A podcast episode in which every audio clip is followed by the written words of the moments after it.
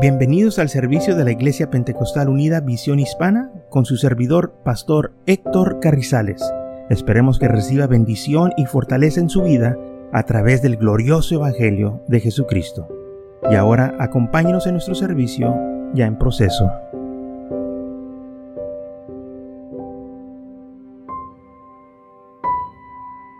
O estar tomando la escritura de Filipenses capítulo 4 Filipenses capítulo 4, versículo 19, un versículo muy conocido y queremos elaborar en este versículo. Vamos a hablar más en detalle. Dice así Filipenses 4, 19. Mi Dios pues suplirá todos que falten conforme a sus riquezas en gloria en Cristo Jesús. Dice lo que dice mi Dios, pues suplirá todo lo que os falte conforme a sus riquezas en gloria en Cristo Jesús. Gloria al Señor. Vamos a tomar nuestros lugares y quiero recordarles que la Biblia dice todo lo que nos falte, no unas cosas, no las más importantes, no las más pequeñas, no todo lo que nos falte. Muchas veces nosotros, hermanos, limitamos a Dios y no nos acordamos lo que dice su palabra. Hay gente que dice, bueno, es que eh, yo sé que Dios puede hacer cosas pequeñas, pero a lo mejor cosas grandes no. No, el Señor puede hacer cosas grandes y pequeñas. Él, hermanos, tiene control de todo. Y cuando la Biblia dice que Él va a suplir todo lo que nos falta, a eso se refiere si se trata de ah, comida, si te, si trata de vestimenta o vestiduras, zapatos o, o un lugar en donde vivir o trabajo, dice la Biblia, si te falta, Dios te lo va a suplir. Él tiene poder para hacerlo, pero tenemos que confiar en Él. Tenemos nosotros que acordarnos de sus promesas. El salmista dice de esta manera, en el Salmos 37, versículo 25, dice, joven fui y envejecido, y no he visto justo desamparado, ni su descendencia que mendigue pan. Los hijos de Dios, hermanos, no andan mendigando. Los hijos de Dios no viven en escasez, viven en abundancia. Y si algo nos falta, Dios nos lo va a suplir. Si nosotros necesitamos algo, el Señor se ha comprometido que Él lo va a dar. Y muchas de las veces vienen escaseces a nuestra vida porque Dios las está quitando para darnos algo mejor. Y nosotros la llamamos escasez, pero dice el Señor, no, yo lo estoy removiendo para darte algo mejor. Así como dice la palabra de Dios cuando el pueblo de Israel salió de Egipto, Dice la Biblia que Dios les suplió todo lo que ellos necesitaban. No había, hermanos, cosa que Dios no les diera. Todo lo que ellos necesitaban, el Señor lo prohibía. Dice en Deuteronomio capítulo 8, y Moisés está hablando con ellos. Les está dando los mandamientos que cuidaran eh, eh, y que pusieran todos los mandamientos en orden, que ellos vivieran conforme a las cosas que Dios les estaba instruyendo y dando para que cuando llegaran a la tierra prometida, que ellos este, les fuera bien. Y en el versículo 2 dice que el Señor dijo, te acordarás de todo el camino por donde te he traído Jehová tu Dios estos 40 años en el desierto para afligirte, para probarte, para saber lo que había en tu corazón, si había de guardar o no sus mandamientos. Entonces, eh, había situaciones en que Dios tomaba para probarlos y a ver si cuando les faltaba algo, si ellos murmuraban o confiaban en Dios. Y esto es algo que el Señor todo el tiempo hace. Él quiere probarnos, Él quiere saber lo que hay en nuestros corazones, porque mucha gente dice, oh, sí, yo creo, yo creo cuando todo va bien. Pero ¿qué cuando las cosas no se miran muy bien? ¿Qué cuando algo no va de acuerdo a nuestros planes? Dice en el versículo 3, y te afligió y te hizo tener hambre y te sustento con maná, comida que no conocías tú ni tus padres la habían conocido, para hacerte saber que no solo de pan vivirá el hombre, mas de todo lo que sale de la boca de Jehová vivirá el hombre. Entonces, cuando a ellos les faltaba la comida natural, Dios les envió comida espiritual superior a lo que ellos esperaban. Dios les mandó algo mucho mejor. Y cuando ellos estaban siendo afligidos, el Señor los estaba preparando para recibir otras cosas más grandes. En las luchas y las pruebas que nosotros pasamos, Dios nos está preparando para recibir otras cosas más grandes. De eso se trata, hermano, luchas y pruebas, situaciones que vienen en nuestra vida. Es para prepararnos. Dios nos está probando. A ver si vamos a poder con las cosas que el Señor tiene para nosotros. Y esto es algo muy importante que nosotros no podemos olvidar de que eh, si esto me está pasando es porque Dios lo está permitiendo, Dios me está probando, es por una razón.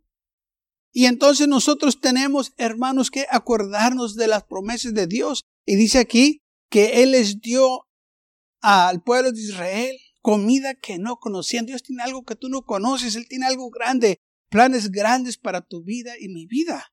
Pero tenemos nosotros que aprender a confiar en Él. Y cuando cosas nos faltan, no murmures. Aquí a ellos les faltaba pan. Y el Señor les mandó pan del cielo, maná. Le dice la isla que era comida de ángeles que les dio a comer. Y ellos comieron y se saciaron con la comida. Y aquí es donde viene el versículo que dice, no solo de pan vivirá el hombre, mas toda palabra que procede de la boca de Dios. Si el Señor lo dice, lo habla, hermanos, va a suceder. Usted y yo no tenemos por qué tener cuidado. Si hay algo que falta o hay escasez, llevémoslos al trono de gracia y ponerlo ahí y dejar que el Señor se encargue de él. El Señor sabe lo que está haciendo. El versículo 4 dice, tu vestido nunca se envejeció sobre ti, ni el pie se, eh, se te hinchó de estos 40 años.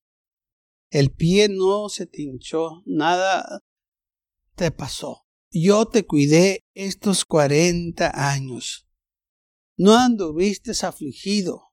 Dice la Biblia que no había enfermos entre ellos, porque el Señor los cuidaba. El Señor tenía cuidado de ellos, así como tiene cuidado de nosotros. Y todo para probarles a ellos que Él podía cuidarlos. Dice la Biblia que lo que les sucedió a ellos es para nuestro ejemplo. Entonces, si Dios pudo cuidar de ellos, puede cuidar también de nosotros.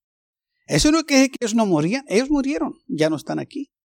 Porque así es lo que dice la palabra de Dios. Del, del polvo fuimos hechos, salimos del polvo y al polvo vamos a regresar.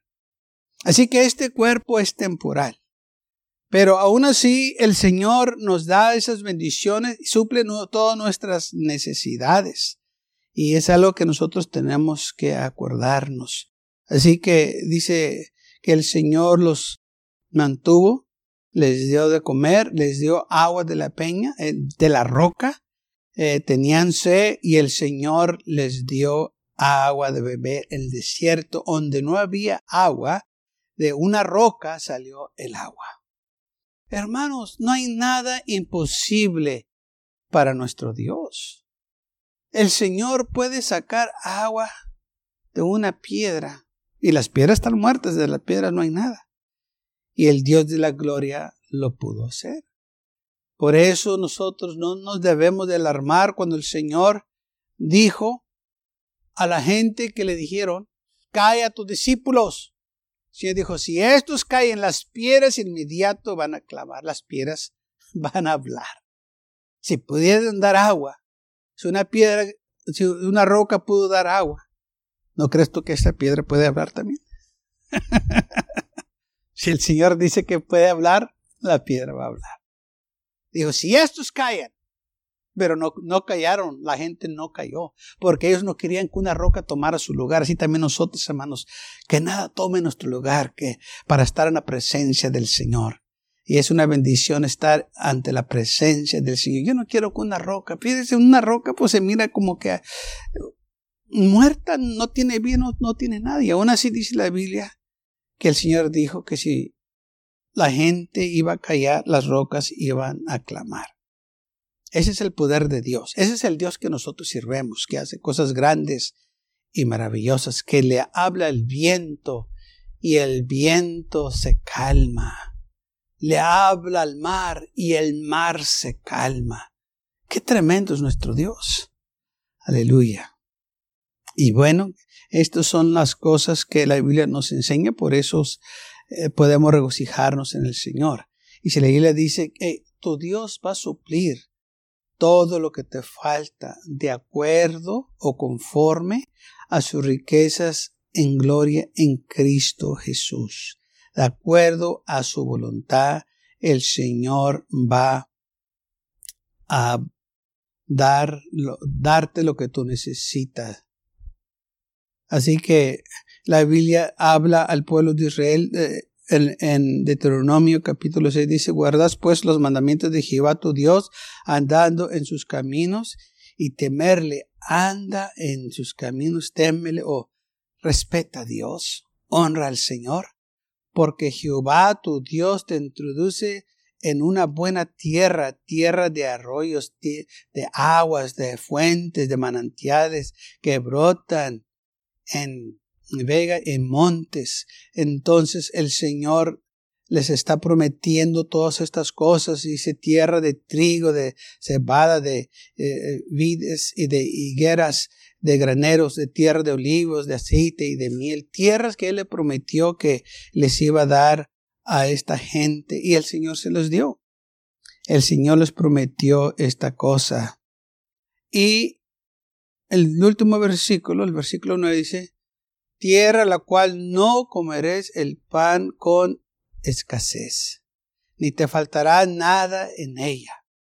¿Vio? La tierra donde el Señor los llevaba les iba a proveer todo lo que ellos necesitaban. Y el Señor les dijo, no va a haber escasez ahí. Vas a tener todo lo necesario. No va a haber hambre, no haber sed. Vas a tener suficiente trigo para tener tus panes y miel todo lo que tú necesitas, suficiente leche, suficiente ganado, suficiente de todo. Si guardan mis mandamientos y andan en mis caminos y estatutos, entonces el Señor nos pide, mire, si tú quieres ser bendecido por Dios, si tú quieres que eh, tener una vida próspera y que nada te falte, tenemos que guardar sus mandamientos, tenemos que andar conforme al corazón de Dios. Mucha gente pide que el Señor eh, le supla todo, pero ellos no sirven al Señor. No es así. Si nosotros queremos que el Señor guarde sus promesas, nosotros también tenemos que guardar sus mandamientos. No nomás se trata que Él los guarde y nosotros no. Es un acuerdo que el Señor hace con nosotros. Si ustedes me sirven, yo los voy a cuidar. Si ustedes me honran, yo los voy a honrar. Y entonces nosotros, hermanos, no nomás se trata de estar pidiendo a Dios que nos dé cosas, sino que tenemos nosotros también que hacer nuestra parte y servirle, vivir como a Él eh, le place, a guardar sus mandamientos, vivir una manera piedosa delante de Él. Porque le dice la Biblia que Él va a suplir nuestras necesidades. En el libro de Mateo, capítulo 6, versículo 25, en el libro de Mateo capítulo 6 versículo 25 dice, Por tanto os digo, no os afanéis por vuestra vida, qué habéis de comer o qué habéis de beber, ni por vuestro cuerpo que habéis de vestir. ¿No es la vida más que el alimento y el cuerpo más que el vestido? Mirad las aves del cielo, que no siembran ni ciegan, ni recogen en graneros, y vuestro Padre Celestial las alimenta. ¿No vales vosotros mucho más que ellas? Si las aves del cielo, tu Padre Celestial, las cuida, tiene cuidado de ellas, les da alimento todos los días. Si son unas aves y Dios tiene cuidado de ellas, ¿acaso tu Padre Celestial, tú no crees que va a tener cuidado de ti? ¿Piensas tú que unas aves tienen más cosas ah, o son más importantes que tú? No.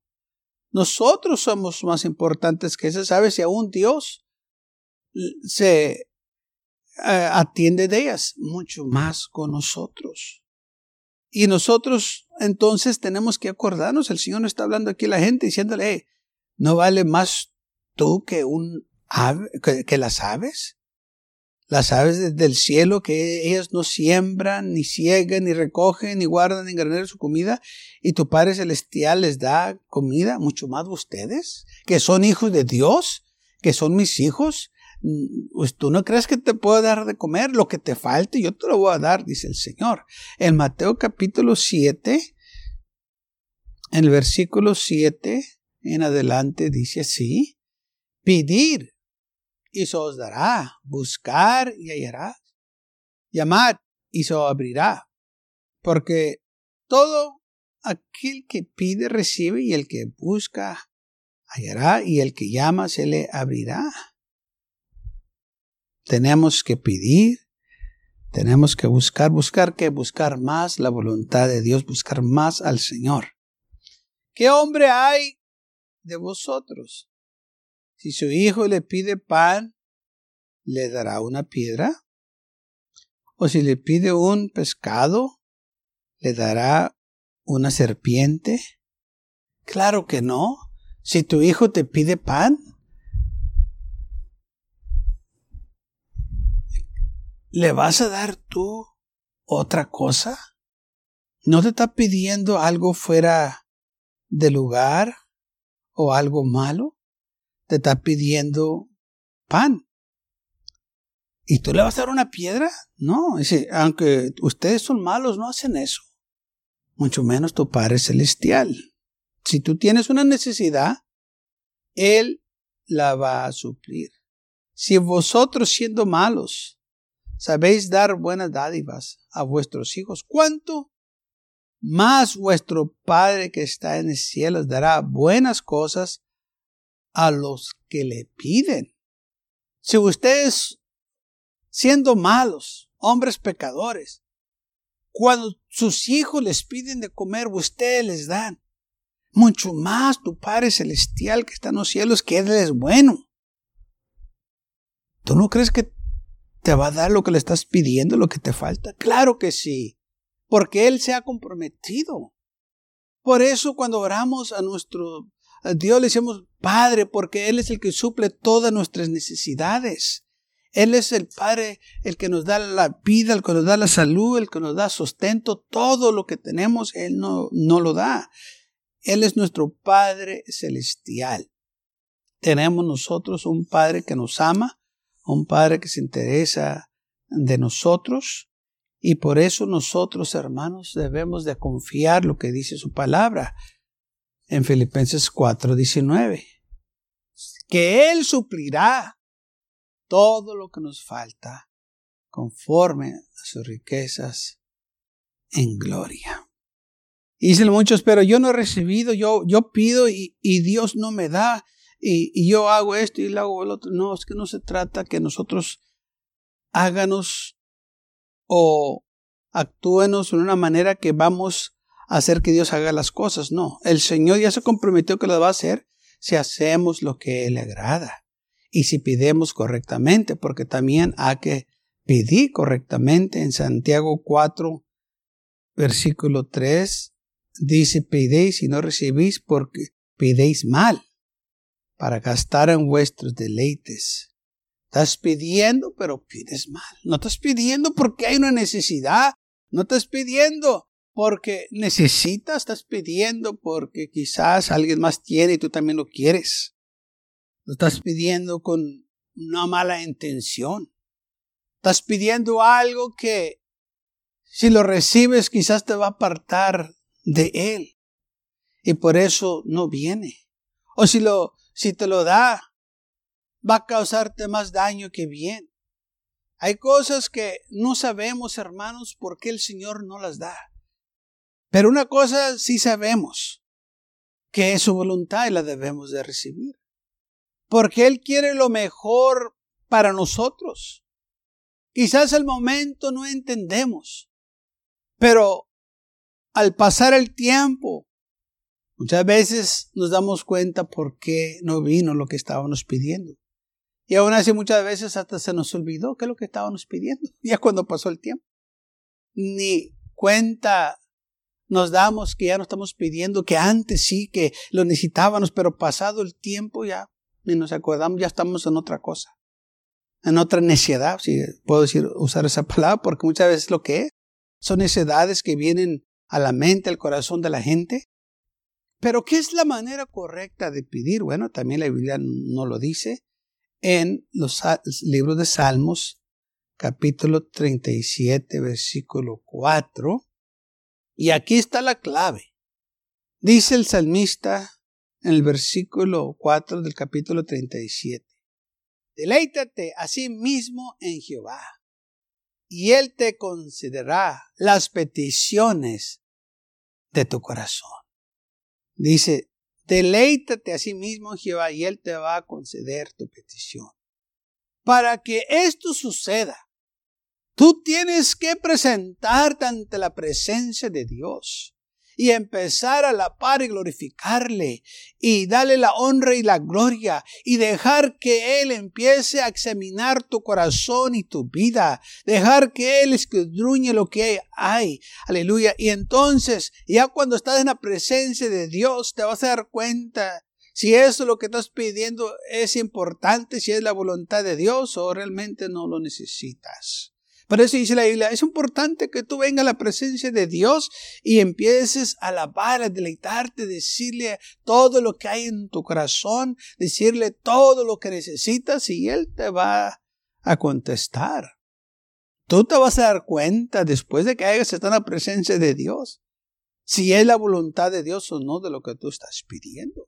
Porque cuando es la voluntad de Dios, uno es, eh, está este, al tanto, está orando, está al pendiente y sigue orando, pasa los días, sigue orando por esa petición, pasa las semanas y sigue orando, pasan los meses y sigue orando, pasan los años y sigue orando. ¿Por qué estás orando? Oh, porque eh, esta es una necesidad. Y yo voy a orar hasta que el Señor me conteste o el Señor obre, el Señor haga su voluntad, pero yo quiero seguir buscando el rostro del Señor para que el Señor obre.